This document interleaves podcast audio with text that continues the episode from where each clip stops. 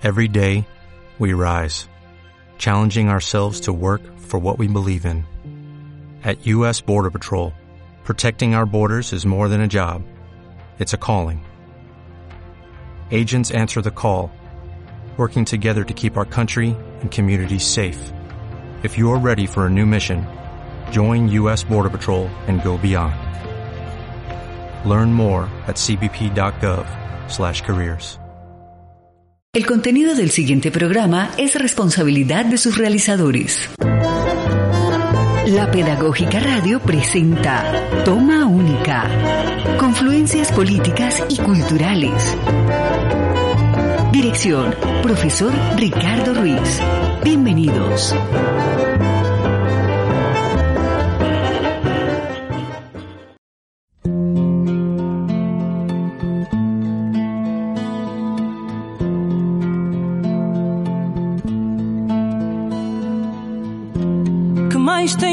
Acontecer no mundo para inverter o teu coração para mim? Que quantidade de lágrimas devo deixar cair? Que flor tem que nascer para ganhar o teu amor? Por esse amor, meu Deus, eu faço tudo.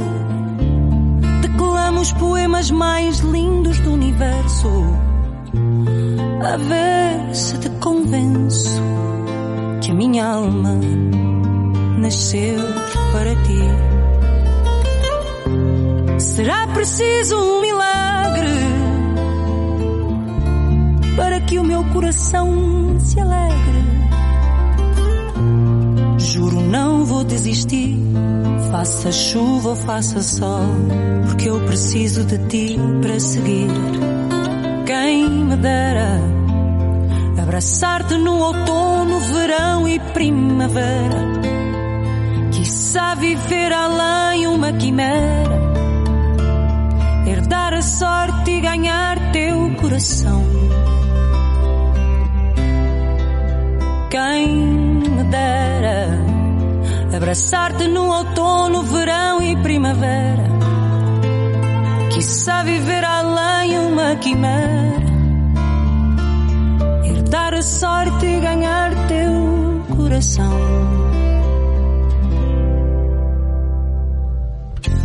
Será preciso uma tempestade para perceberes que o meu amor é de verdade. Te procuro nos outdoors da cidade, nas luzes dos faróis nos meros mortais como nós.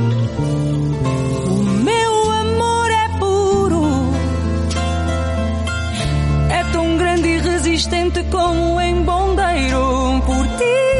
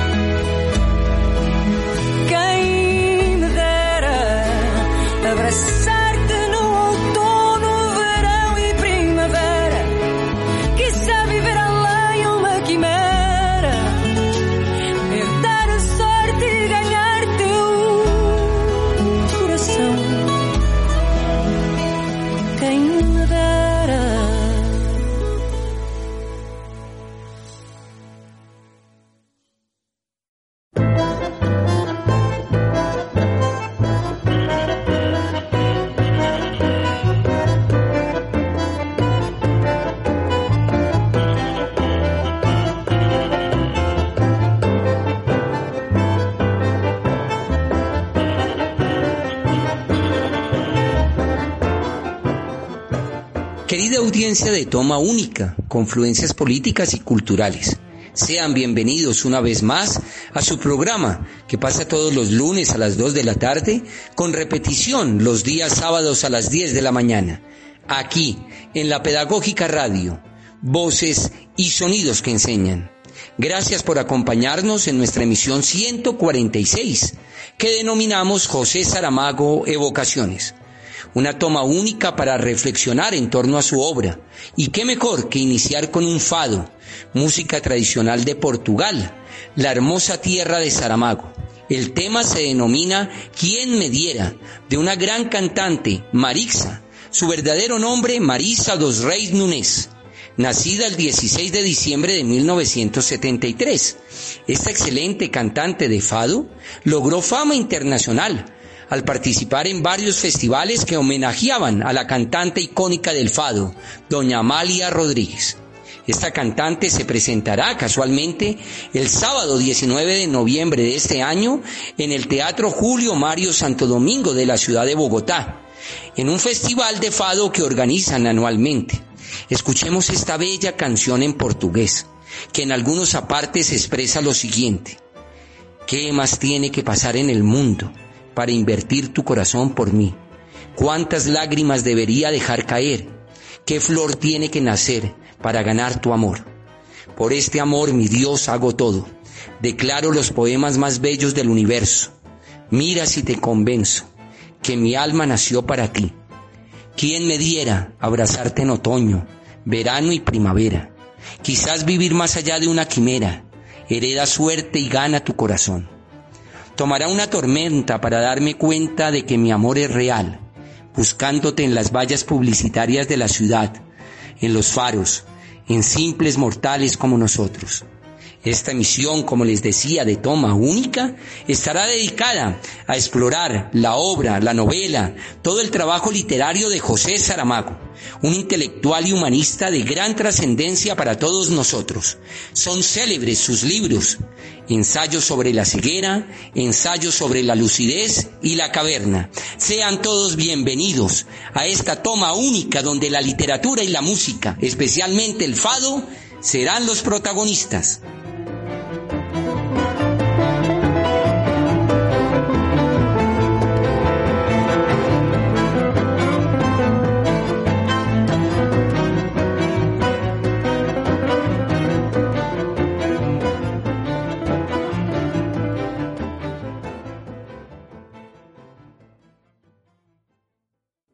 En toma única, tertulia.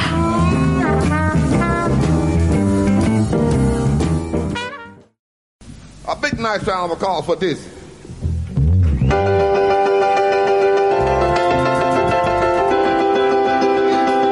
Para iniciar nuestro programa, haremos un perfil biográfico de José Saramago. En libros de texto y páginas web encontramos mucha información a propósito del autor, que nos convoca el día de hoy. Por ende es considerado como uno de los mejores escritores que hemos tenido y disfrutado durante todo el siglo XX y principios del siglo XXI. De todos los perfiles biográficos del autor, nos parece que este, tomado de la página oficial de BiblioRed, la excelente red de bibliotecas públicas de nuestra ciudad de Bogotá, es muy clara e informativa y es la que mejor nos presenta una idea global de la vida y obra de José Saramago. Nada es para siempre, decimos, pero hay momentos que parecen quedar suspendidos sobre el fluir inexorable del tiempo.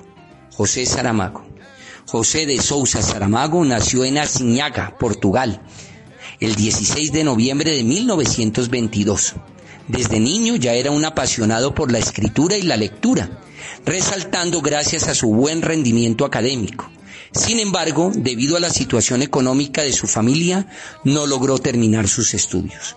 Esto no lo detuvo y en 1947 publicaría Tierra de Pecado, una de sus primeras obras, la cual no tuvo gran éxito. Posteriormente, en 1980, alcanzaría el reconocimiento mundial gracias a Levantado del Suelo un libro en el que narra la historia de su pueblo luso durante la Revolución de los Claveles en 1974. En esta novela se ve a un Saramago criado en un hogar humilde, en el que forjaría sus ideas políticas y su forma característica de escritura irónica, comprensiva y metafórica. De ahí en adelante se fue convirtiendo en un escritor prolífico, el cual, según la Academia Sueca, se destacaba por su capacidad de volver comprensible una realidad huidiza por medio de la compasión y la ironía.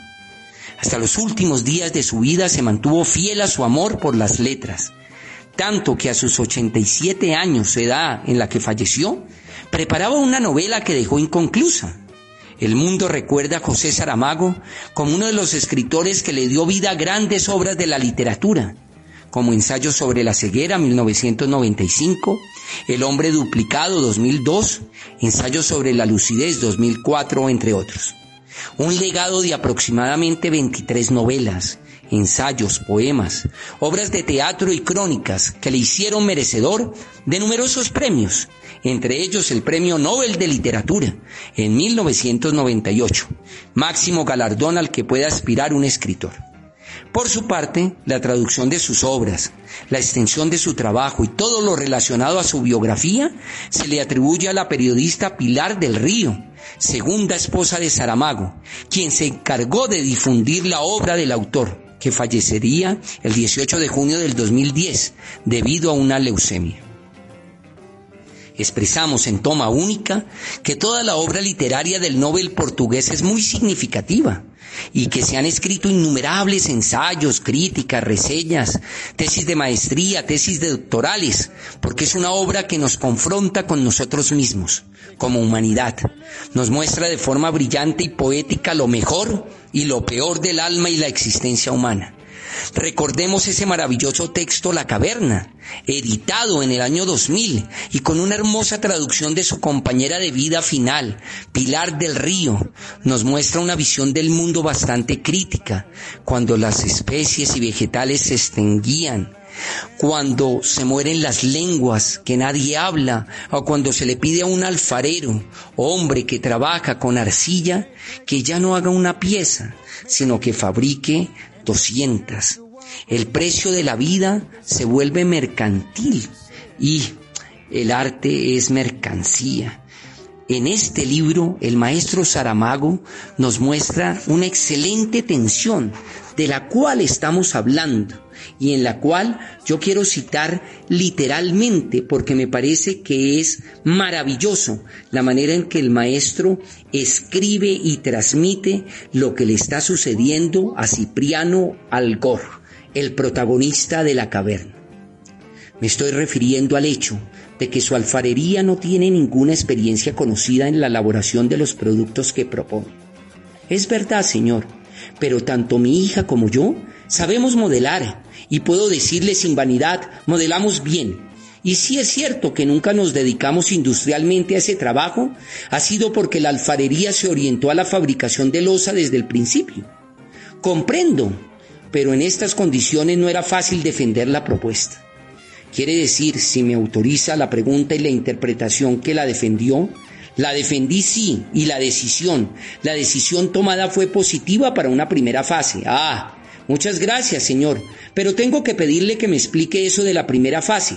Significa que vamos a hacerle un encargo experimental de 200 figuras de cada modelo y que la posibilidad de nuevos encargos dependerá, obviamente, de la manera en que los clientes reciban el producto.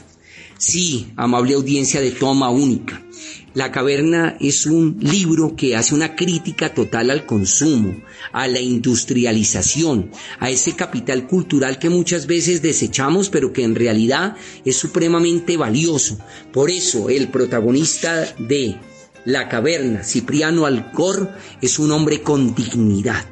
Les voy a invitar a que por favor lean este texto conjuntamente con el ensayo sobre la ceguera y todos los nombres que hacen parte de un tríptico donde Saramago nos muestra y aporta su visión del mundo actual. A propósito de todos los géneros literarios por los que caminó Saramago, la novela, el cuento, el ensayo y la poesía, la poesía siempre fue un camino de trabajo y de alegría quisiera en esta toma única tan especial que estamos dedicándole a este noble escritor, que escuchemos la voz de un gran actor y director de teatro español, José Luis Gómez, interpretando el poema Ciencia Ficción, que considero es uno de los mejores poemas de Saramago y que les da unas vías de acceso para leerlo.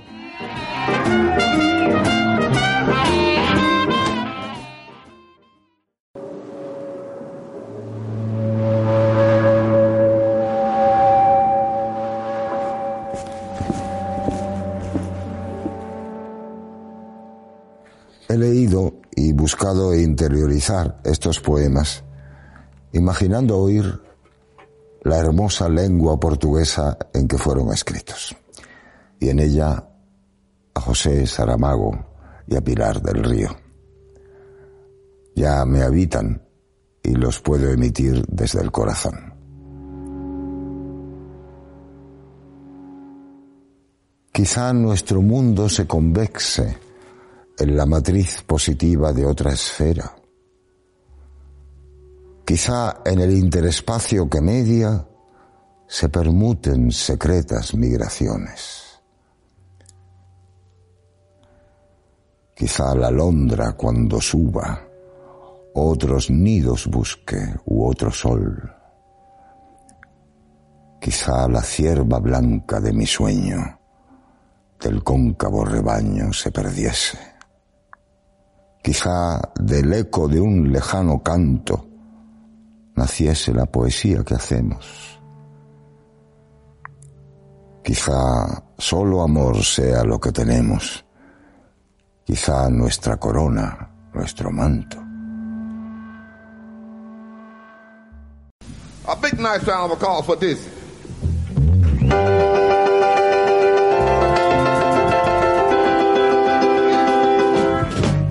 Varios escritores, dramaturgos y maestros de literatura se han referido de forma elocuente y generosa sobre Saramago. De hecho, fue amigo de grandes personalidades de las letras hispanoamericanas. Recordemos sus encuentros y entrevistas con Mario Vargas Llosa, el Nobel peruano, con nuestro querido Gabo, Gabriel García Márquez, con Mario Benedetti, el entrañable escritor uruguayo, con Susan Sontag, la escritora, filósofa y excelente novelista estadounidense. En Lisboa, la capital de Portugal, la Fundación José Saramago logró crear un maravilloso museo. Se lo recomiendo. Yo tuve la fortuna de visitarlo y en verdad es un verdadero placer y milagro literario encontrarnos con fotografías de esos encuentros, con sus grandes amigos, ver también volúmenes de su biblioteca personal, textos muy antiguos, libros que le influenciaron. Crearon además una sala donde simulan era el estudio del escritor, con su silla, mesa y máquina de escribir, originales, propiedad del escritor. El edificio que alberga el homenaje a Saramago se denomina Casa de Bras de Alburquerque. Está localizado en un barrio muy bohemio y artístico que se llama Alfama, de Lisboa, donde también encontramos el maravilloso Museo del Fado, música folclórica y orgullo de todo Portugal, al cual también le dedicaremos una toma única. El edificio es de estilo renacentista, con una fachada de piedras talladas en forma de punta de diamante, los llamados bicos, originales de Italia y sello característico de toda Lisboa. De hecho, el dueño del edificio en su creación, Bras de Alburquerque, hijo natural del conquistador de Hormuz, Alfonso de Alburquerque, la mandó a construir de esa forma, luego de viajar por toda Italia y quedar maravillado con la arquitectura que vio en ese viaje. La casa de los dos bicos pertenece en la actualidad a la Cámara Municipal de Lisboa, que decidió desde el año 2012 ofrecérsela a la Fundación Saramago para que fijen allí su sede y la designen como el Museo Saramago. Como dato adicional mencionar un hecho poético muy significativo. Los restos de Saramago reposan en la entrada del museo, en un hermoso olivo centenario, traído de su pueblo natal y trasplantado. Recordemos que el maestro murió en Lanzarote, su lugar de residencia desde hace varios años y donde vivía con su mujer y traductora, Pilar del Río, a que le dedicó algunas de sus obras. Por último, mencionar que en este lugar también quedó grabado su epitafio, extraído de la última página de su novela Memorial del Convento, pero no subió a las estrellas si a la tierra pertenecía. Pilar del Río, su viuda e inseparable compañera, recordó en alguna oportunidad en los innumerables entrevistas que le hicieron luego de la muerte de su marido, que Saramago no era un profeta ni un gurú, solo un hombre que pensaba, un intelectual que veía la realidad y la levantaba y miraba debajo. Su frase era, no nos resignemos, para hacer uso del poder que tenemos los ciudadanos hay que pensar, pensar, pensar, insistía. A propósito del pensamiento de Saramago, en una entrevista expresó varias dimensiones sobre su vida, su concepto sobre Dios, sobre las religiones. Por eso consideramos pertinente traer en este programa la propia voz de Saramago, por lo que significa y por lo que nos cuestiona.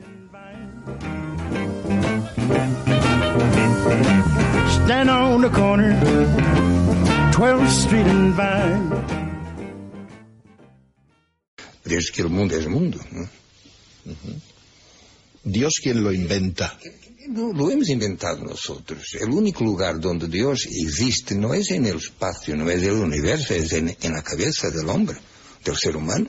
Y ahí no solo existe, como coexiste con, con el diablo. Lo hemos inventado, el diablo. Hemos inventado todo. Hemos inventado el amor, el odio, la justicia, el derecho, todo eso. La bondad, incluso la bondad. Fuera, fuera del cerebro humano, no sé lo, lo, que hay, porque es el cerebro humano que me permite tener una idea de una realidad. Y lo que no tiene que ver con, con la realidad y que sean creaciones, lo que nosotros llamamos espíritu, pues eso nació en el cerebro y sigue ahí, no salió. O sí salió, porque cuando yo invento Dios dentro de mi cabeza y lo pongo, y lo pongo fuera de ella, pues entonces eh, hay ahí lo que se llamaría un cambio cualitativo. Mm. ¿Usted ha topado con la iglesia? No, ha sido la iglesia que ha topado conmigo. Hay una diferencia. Cuando a usted le dieron el premio Nobel, la iglesia dijo que usted era un comunista recalcitrante. ¿Fue así? Más o menos. Eh, la palabra ha sido eh, traducida de distintas formas, pero bueno, van por ahí. Yo solo me pregunto qué es lo que tiene que ver con la... ¿Qué es lo que tiene que ver la iglesia con el hecho de que yo sé esto o que sé aquello? Porque se preocupa la iglesia. Es decir, yo no he hecho mal a nadie. Y la iglesia ha hecho eh, mucho daño en el pasado y a lo mejor lo seguirá haciendo. Mire usted, jamás una religión sirvió para acercar los seres humanos unos a los otros. Jamás.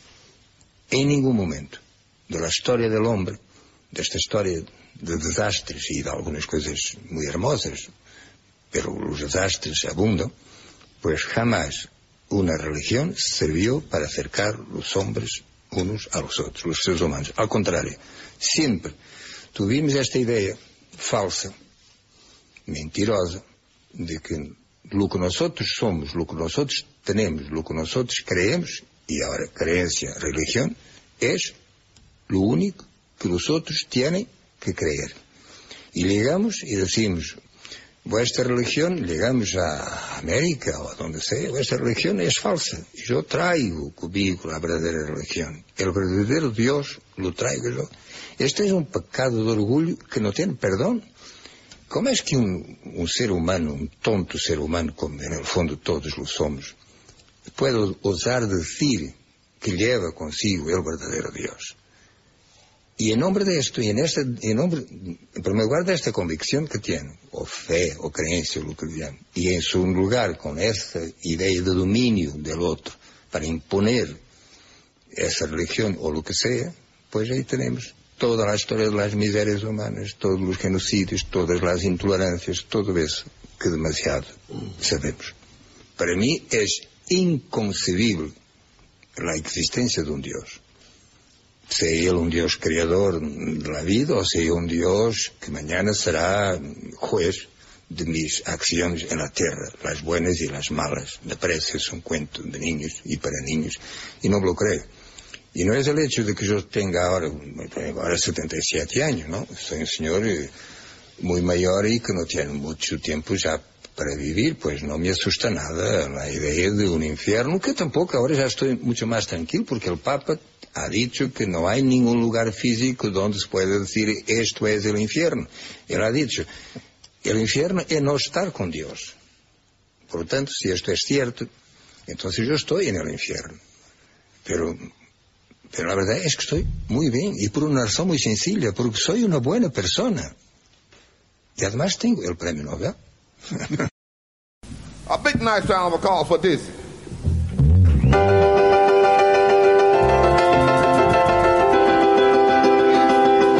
Existe un texto de José Saramago que lo tituló Manual de Pintura y Caligrafía. En realidad es un hermoso texto para acercarnos a otra de las pasiones del escritor, la pintura. Y qué mejor que leer una pequeña impresión sobre los museos del Vaticano, una de las pinacotecas más importantes del mundo y por la cual Saramago tenía especial interés. Abro comillas. Meto en este punto a Roma, la gigantesca, la ciudad cuyas puertas y ventanas fueron hechas para hombres de tres metros, la ciudad que no consiente ser recorrida a pie, la ciudad que fatiga los músculos, los huesos y perdónense la herejía, el espíritu. Aquí dejó esta humillada confesión. No entiendo a Roma, pero no me cansaré de visitar el Museo de Villa Giulia, donde se disponen en una rigurosa lección de arte y de historia los restos arqueológicos de la Etruria meridional. Dócilmente vuelvo al Museo de las Termas, aunque la escultura romana casi siempre me deja en estado de melancolía, pero reservo todas mis horas disponibles para los museos del Vaticano. Batalla en la que estoy derrotado de antemano, pues dos vidas enteras no bastarían para matarme el hambre. ¿Para qué bajar a la capilla Sistina, buscar a Miguel Ángel y encontrar a centenares de personas con la cabeza alzada, torciendo el cuello y los ojos para distinguir en la penumbra de lo alto la creación del mundo y del hombre? El pecado original, el diluvio, la embriaguez de Noé, es tal vez la más amarga decepción que puede alcanzar a quien ame el arte bien intencionado a quien no pueda entrar en la capilla en horas muertas, que solo puedan ser aquellas en las que la obra del arte del Vaticano están vetadas al público. Así, guardando el recuerdo aplastante del conjunto titánico, son triviales las palabras, pero no hay otras. Nos queda más que abrir un libro de buenos grabados y volver a ver tranquilamente el techo y la pared del fondo con el juicio final, por dolorosa que sea la limitación. No conozco no sé qué puede ofrecer el Cairo en materia de momias, pero me atrevo a dudar de que alguna sea tan impresionante como esta. Tiene cubierta la cabeza y el rostro, oscuro, reseco, agarrotado. Pero lo que más aflige son las manos, negras también, pero asombrosamente bien conservadas con las uñas blancas e intactas, vivísimas. No tienen fin los museos del Vaticano se avanza por decenas de enormes salas y galerías, de rotondas, de estancias y siempre con el remordimiento de estar dejando atrás, y quizá para siempre, el cuadro, el fresco, la escultura, el libro iluminado que probablemente nos ayudarían a comprender mejor este mundo y la vida que hacemos en él. Sí, amigos de Toma Única, Confluencias Políticas y Culturales. Hoy en la emisión 146, José Saramago, evocaciones. Les voy a invitar ahora a que escuchemos unos mensajes institucionales y ya regresamos.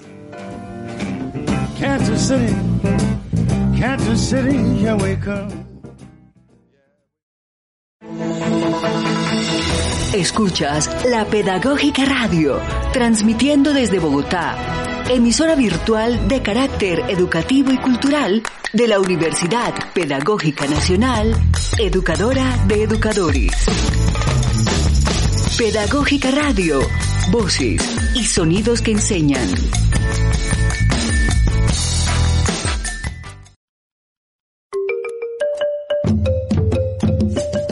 Desde el centro de Colombia, atravesando cordilleras, a través de las montañas, por llanuras y altiplanos, por mares y ríos, ahí están son las voces y sonidos que enseñan de la Pedagógica Radio, tu emisora.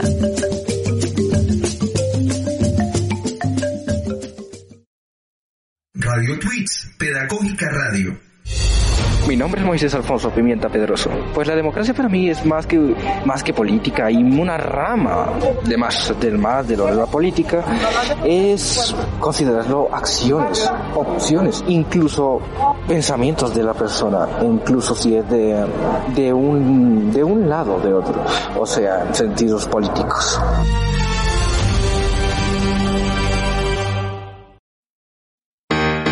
Tu universidad cuenta con infraestructura en la calle 72 con carrera 11, el Parque Nacional, el Nogal y Valmaría. En ellas funcionan los programas de pregrado y posgrado que ofrece la universidad. Universidad Pedagógica Nacional, educadora de educadores.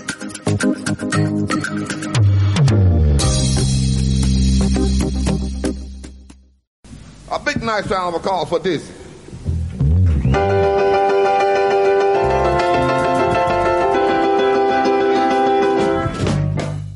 Amigos de Toma Única, Confluencias Políticas y Culturales, muchas gracias por su sintonía. Un saludo fraterno para el profesor Alexander Celi Rodríguez, decano de nuestra Facultad de Humanidades, y un saludo también al profesor Wilson Acosta, jefe del Departamento en Ciencias Sociales. Muchas gracias por su apoyo incondicional a este proyecto de facultad. Amable audiencia de toma única, estamos, como les decía anteriormente, en la emisión 146, denominada José Saramago Evocaciones.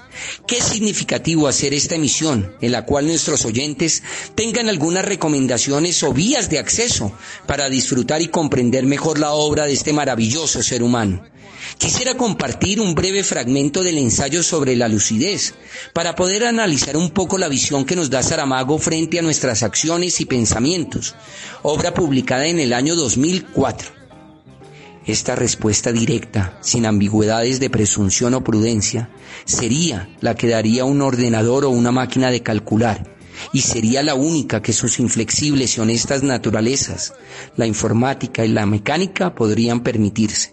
Pero aquí estamos tratando con humanos, y los humanos son universalmente conocidos como los únicos animales capaces de mentir, siendo cierto que si a veces lo hacen por miedo y a veces por interés, también a veces lo hacen porque comprenden a tiempo que esa es la única manera a su alcance de defender la verdad. Es innegable la capacidad que tenía Saramago para seducir al lector y situarlo como sujeto activo de su propia realidad nos cuestionaba permanentemente. Creo que el anterior fragmento nos muestra muy bien ese aspecto. Por eso es importante reiterar que cuando le leemos, o en general cuando leemos un libro, nunca más seremos los mismos. Les invito ahora a que escuchemos la voz de Hernán Méndez en un homenaje que se le realizó a Saramago. El texto es de nuestro entrañable protagonista, que cuántos años tengo, fascinante descripción de la edad que cuántos años tengo, ¿qué importa eso? Tengo la edad que quiero y siento, la edad en que puedo gritar sin miedo lo que pienso, hacer lo que deseo, sin miedo al fracaso o lo desconocido, pues tengo la experiencia de los años vividos y la fuerza de la convicción de mis deseos. ¿Que cuántos años tengo? Gracias, maestro Saramago. Gracias, maestro Astor Piazzolla. Y gracias, por supuesto, la voz de Hernán Méndez haciendo este excelente texto.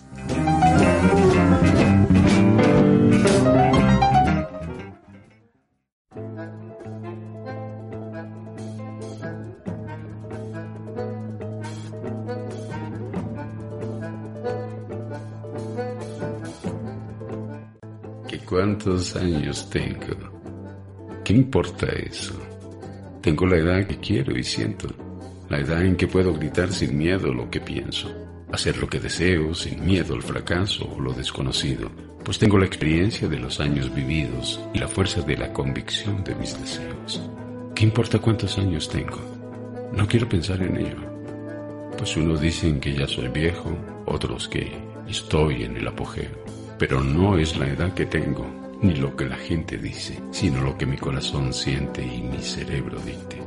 Tengo los años necesarios para gritar lo que pienso, para hacer lo que quiero, para reconocer hierros viejos, rectificar caminos y atesorar éxitos. Ahora no tienen que decir, estás muy joven, no lo lograrás, estás muy viejo, ya no podrás. Tengo la edad en que las cosas se miran con más calma, pero con el interés de seguir creciendo. Tengo los años en que los sueños se empiezan a acariciar con los dedos. Las ilusiones se convierten en esperanza.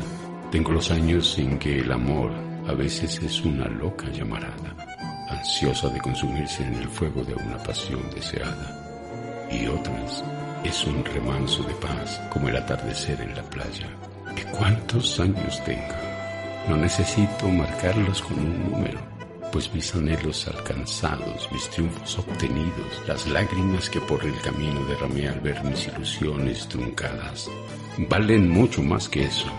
¿Qué importa si cumplo 50, 70 o más? Pues lo que importa es la edad que siento.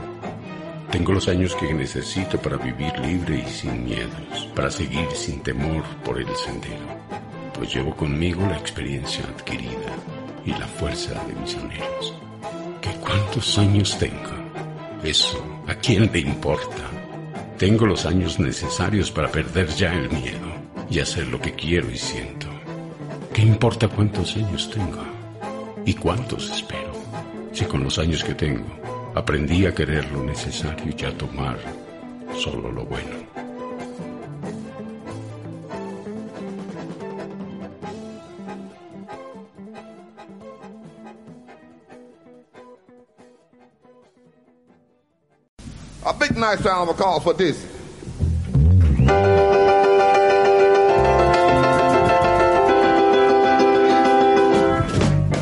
Existe en toda la literatura de José Saramago un capítulo de una de sus mejores obras, La caverna, que es verdaderamente fascinante y por eso quiero compartirles un fragmento que nos muestra toda la angustia que vive su protagonista, Cipriano Algor, y sus reflexiones en torno a su obra y la pelea constante con la arcilla.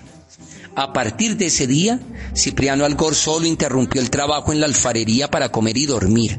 Su poca existencia en las técnicas le hizo desentenderse de las proporciones del yeso y agua en la fabricación de los taceles.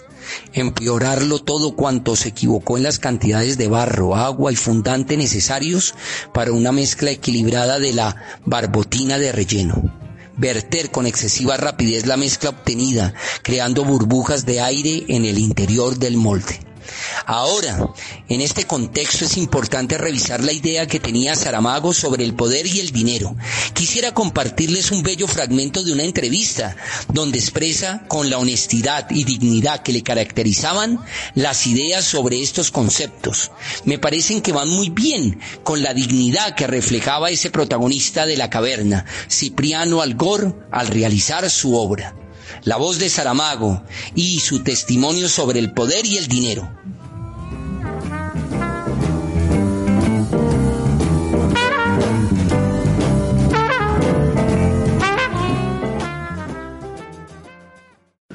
Ahora, ¿qué papel cumple o qué rol puede cumplir, si es que tiene que cumplir un, un rol la literatura, en este contexto? A ver, eh, en este mundo globalizado, donde hay una especie de gobierno mundial, así me lo imagino, de un gobierno mundial de multinacionales, donde desaparecen las fronteras, los países, donde los presidentes desaparecen también, donde desaparecen muchas cosas, el pasado también. Eh, ¿Qué pasa con la literatura? ¿Sigue teniendo vigencia o, cuál es el rol de la palabra literaria en este, en este contexto? Bueno, yo creo que aunque aunque já não tenha nenhum sentido e, sobretudo, de alguma forma se haya vuelto desnecessário, para ponerlo assim, eu sei que, aunque não valga a pena, eu penso que sempre seguirá escrevendo. Bueno, para esta é uma declaração que está muito bem, está muito bonita, mas vamos ver agora um pouquinho mais allá. O problema é, e você ha dicho a palavra, El problema está en la importancia que tiene el pasado. Si el pasado pasa a no tener ninguna importancia, ni, el, ni la memoria, no hablemos entonces del pasado, hablemos de memoria. Si la memoria pasa a no tener ninguna importancia, si vivimos cada día el día como si el ayer no existiera, y no solo personalmente, sino también colectivamente, entonces la literatura que se alimenta de la memoria, no solo de la memoria, claro, pues no sabrá con qué materiales podrá trabajar. Pero por otra parte, y sin, sin que yo sea tan catastrofista como la elección reciente en Estados Unidos, yo no, no acepto, no puedo, no quiero aceptar que el destino de la humanidad sea este. Una humanidad que en este momento está muy claro que lo que se está haciendo en el planeta es un mundo para ricos, no es que no haya pobres, habrá y cada vez más. Eh, pero todo se está haciendo para los ricos. Hablemos de su último libro. Ese libro está inspirado en una metáfora, voy a usar la metáfora de libro que es la metáfora platónica, ¿no? Estamos encerrados en la caverna. A ver, ¿en qué sentido esa imagen platónica eh, juega con, con nuestro tiempo? Bueno, yo creo que no hemos, no hemos estado nunca tanto en la caverna de Platón como ahora. Es ahora que estamos confundiendo imágenes, sombras con la realidad. Antes no es que no, no, no, es que por la inmigración, por la creación artística o literaria o lo que fuera, o por el sueño, la, todo eso, no tuviéramos, y afortunadamente que sí, essa espécie de, un, de universo paralelo que é, é o universo de la imagen. La imagen que podía sencillamente una imagen literaria. Pero de todo modo, la realidad estaba allí. No, y no ves que ahora la realidad no, está, no esté ahí, pues claro que sí que está ahí. Pero lo que pasa es que no, no, no tenemos ojos para ella. Y peor aún, es la, es, la, es la imagen misma que por el hecho de ser borra la realidad. La realidad se queda borrada o por detrás de una pantalla que es la imagen. Eh, cuando recordamos, cuando, cuando, cuando sabemos que Platón en ese, en ese, en ese, eh, en ese invento de la caverna que en, en, en, ese momento tenía otro, otro sentido, tenía otra significación, pero si, si podemos extrapolar, y siempre se puede, eh, el mito de la caverna platónica a la realidad actual, a lo como estamos viviendo ahora, entonces yo creo que estamos directamente todos en la caverna de Platón, sentados mirando una pared, sin poder mirar al lado, porque así lo describía Platón, atados, y más aún, y, y Platón decía, había un nacido allí, y nosotros estamos naciendo aquí. Por otra parte, no hemos nacido nunca en ningún otro lugar, claro. Pero este lugar donde estamos naciendo ya es la caverna. Y vamos a quedarnos mirando a la pared, que por otra parte puede tener dos funciones, la función esa de ilusión y la función de espejo. Nos estamos mirando a nosotros mismos como si no existiera nada más. Narcisismo es. Ni siquiera eso, porque eh, el narciso, nosotros lo sabemos, tenía algún motivo para mirarse. Por, por, por, porque era muy bello, era muy hermoso. Y la realidad que es la nuestra no es ni bella ni hermosa. Pero no hay ninguna esperanza en, el, en, en los recursos interiores del hombre, en una dimensión Es que- interior del hombre. es que Siempre el hombre siempre- estaba enfrentado a dilemas. Pienso en la historia humana, se ha enfrentado a dilemas siempre, la más, tan terribles esperanza, como... siempre la esperanza existe, los recursos interiores del hombre, pues eh, si hemos llegado a donde hemos llegado es gracias a recursos, a recursos interiores que hemos usado de una forma u otra, de una manera u otra. Claro que sí, que- que los hay, pero ¿cómo? Se, pa- se- mañana o ahora mismo, eh, eh, digamos, a partir de las extraordinarias palabras y sentencias y conceptos que yo, que, que- que yo estoy eh, difundindo aquí, eh, Santiago de Chile se para a pensar todo. Desde, desde el presidente de, de- de- de la República hasta, a- a- hasta donde sea, supongo que el presidente de la, de la República piensa alguna vez en, en temas como este. Sí, yo creo. Yo, yo supongo, sí, sí, sí, sí. No, yo creo que sí, yo creo que sí. Tengo motivos para pensarlo y decirlo. Pero eso. Y, y- y- pero ¿quién es que nos está empujando en esta, en, digamos, en esta, digamos, en esta dirección? Lo que, lo que- mire, todavía seguimos sabiendo quién son más o menos los presidentes, los gobiernos y todo eso. Y eso sale en las televisiones, en la prensa, en la, comunicación, todo eso. Los nombres, cuando suben, cuando bajan, cuando son, cuando son, cuando dejan de ser y todo eso. Pero los, los, los, los auténticos, los auténticos dueños, porque la palabra quizás sea esa la mejor, los, los, los auténticos dueños del mundo no salen en la prensa no dan la cara en la televisión. Yo creo, que, yo, yo creo que no estaría mal si esto va por ahí y si Norman Mailer tiene razón, y yo creo que sí, que la tiene, que, que, que mañana los países se, se, se, pusieron en subasta. ¿Quién es que va a gobernar Chile o Portugal? Pues se candidata, se propone Coca-Cola, General Motors, Mitsubishi, eh, esto, aquello, y, y, y, van a pujar. Y, y claro, ¿y qué pasa? No pasa nada.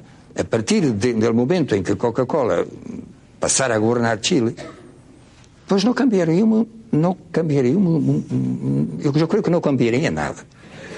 Não, e não cambiaria nada porque se Coca-Cola é inteligente, mantendría el hino, la bandera, la constitución y todo eso. No podría colocar la Coca-Cola.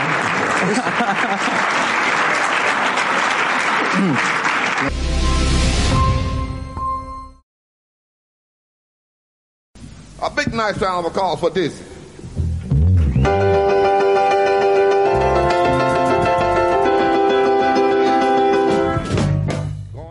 Escuchábamos al propio José Saramago expresándose frente a este tema tan complejo y de eterna discusión, el poder, el dinero. José Saramago fue un escritor con criterio. En su obra podemos leer a un hombre que fue consciente de su época y de su existencia, y que a través de la palabra escrita logró dejarnos una visión noble y a la vez sensitiva de nuestra humanidad. Considero plenamente que Saramago nos enseña a ser mejores personas, que valoremos la vida plenitud y que nunca nos dobleguemos ante la injusticia y la inequidad.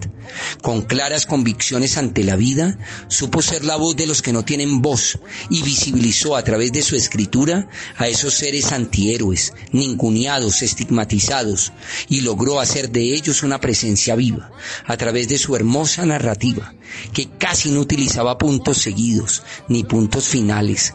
Lo suyo era un desborde de genialidad. A propósito de la obra que hemos tanto citado de Saramago, La Caverna, quisiera leerles un fragmento, una síntesis de lo que significa esta maravillosa novela, para invitarlos a que la lean una pequeña alfarería, un centro comercial gigantesco, un mundo en rápido proceso de extinción, otro que crece y se multiplica como un juego de espejos donde no parece haber límites para la ilusión engañosa. La caverna habla de un modo de vivir que cada vez va siendo menos de nuestro.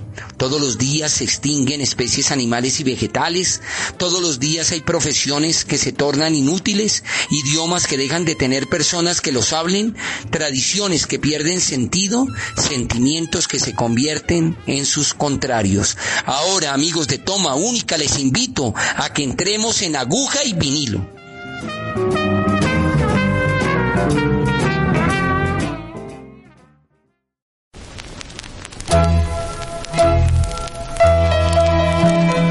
En Toma Única, aguja y vinilo. Este ritmo que tú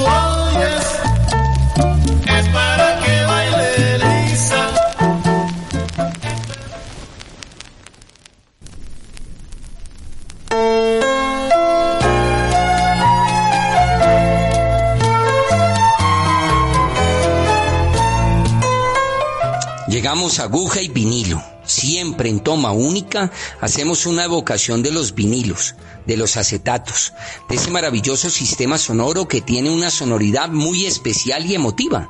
Para hoy he seleccionado un LP que recoge piezas maravillosas del fado, de la considerada la mejor cantante de todos los tiempos en Portugal, la señora Amalia Rodríguez. El LP es un álbum doble denominado Lo mejor de Amalia. Contiene dos discos, nosotros escucharemos el corte 6 del disco 2. El tema se llama Madrugada de Alfama, el barrio donde está el museo dedicado a Saramago. Un tema lleno de saudade, de nostalgia, de sentimiento. El tema respira fado.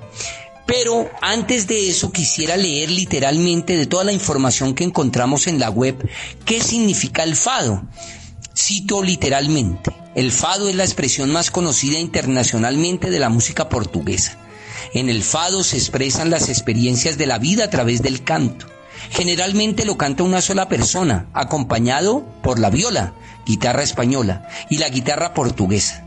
Los temas más cantados en el fado son la melancolía, la nostalgia o pequeñas historias del vivir diario de los barrios humildes, pero especialmente el fatalismo y la frustración.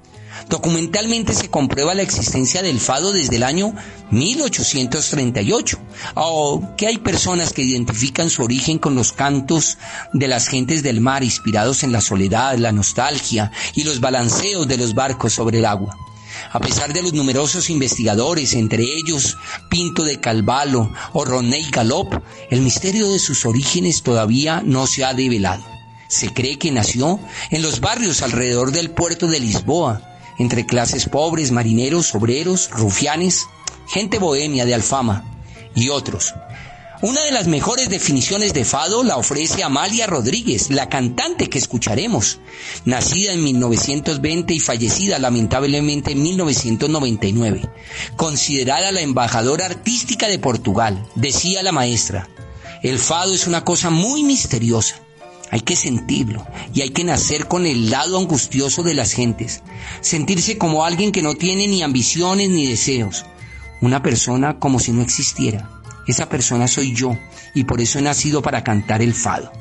Amalia puso emoción y voz de fado a grandes poetas portugueses como Manuel Alegre, Jomem de Melo y Camiones. En una de sus canciones más célebres, Todo esto es fado, canta, amor, celos, ceniza y fuego, dolor y pecado. Todo esto existe, todo esto es triste, todo esto es fado. Amigos de Toma Única, Confluencias Políticas y Culturales, les invito a que escuchemos a la maestra Amalia Rodríguez haciendo este tema de fado que llega al corazón.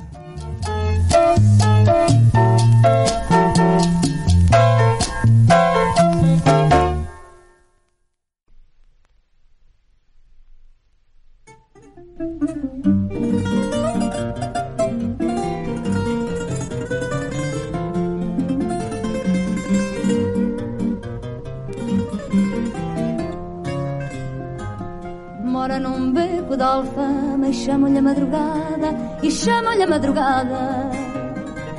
Mas ela de tão estovada nem sabe como se chama, nem sabe como se chama.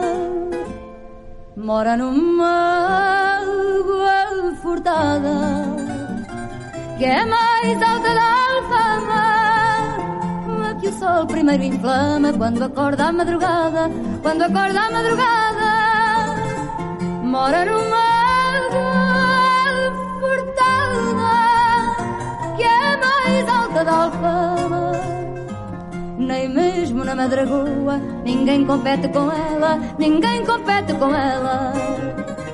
Que do alto da janela tão cedo vejo Lisboa, tão cedo vejo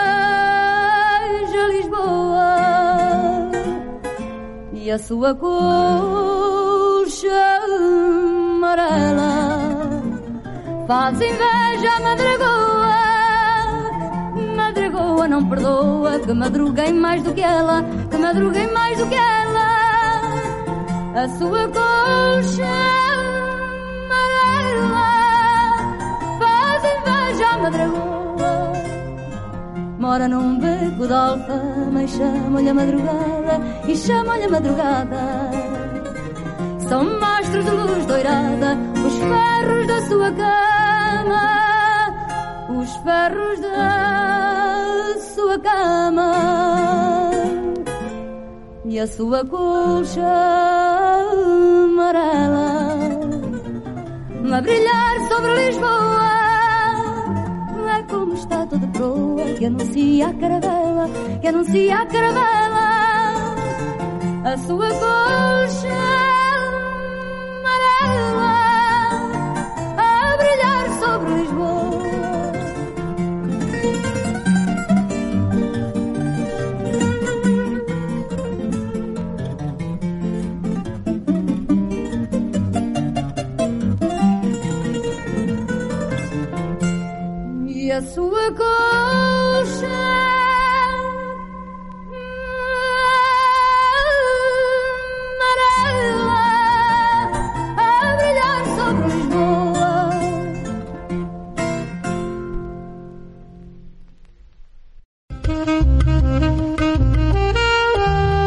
En toma única, el escape.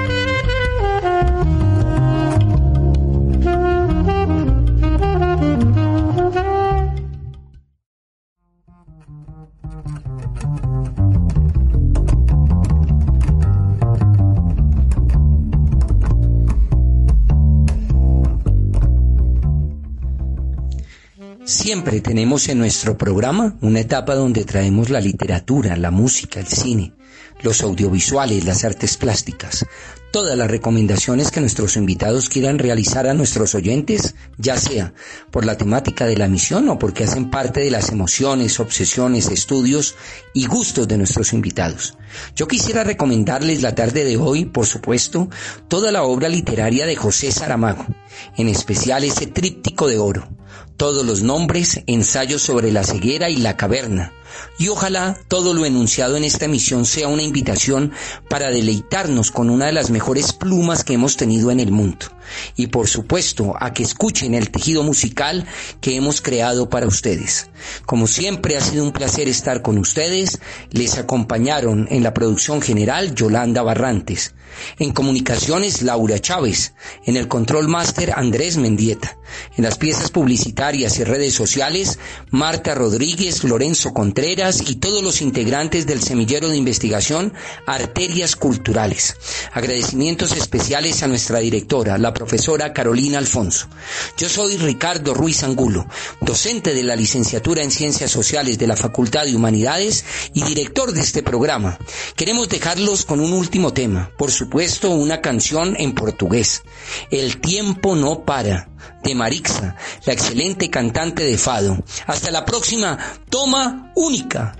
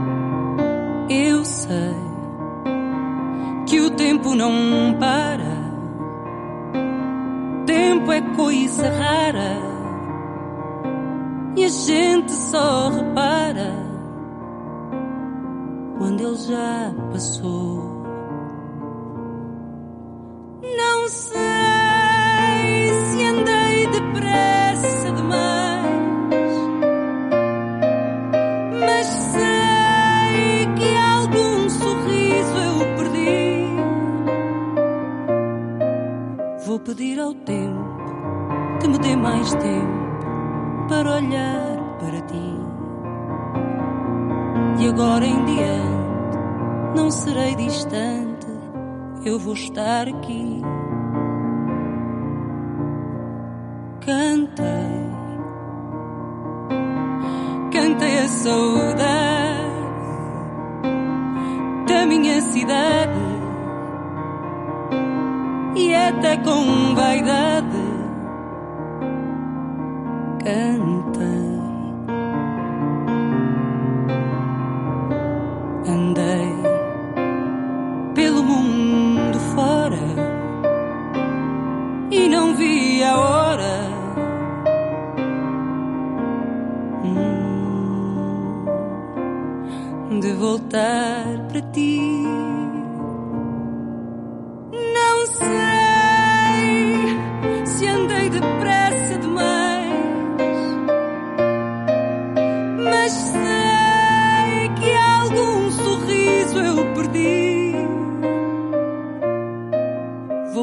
Ao tempo que me dê mais tempo para olhar para ti. E agora em diante não serei distante, eu vou estar aqui.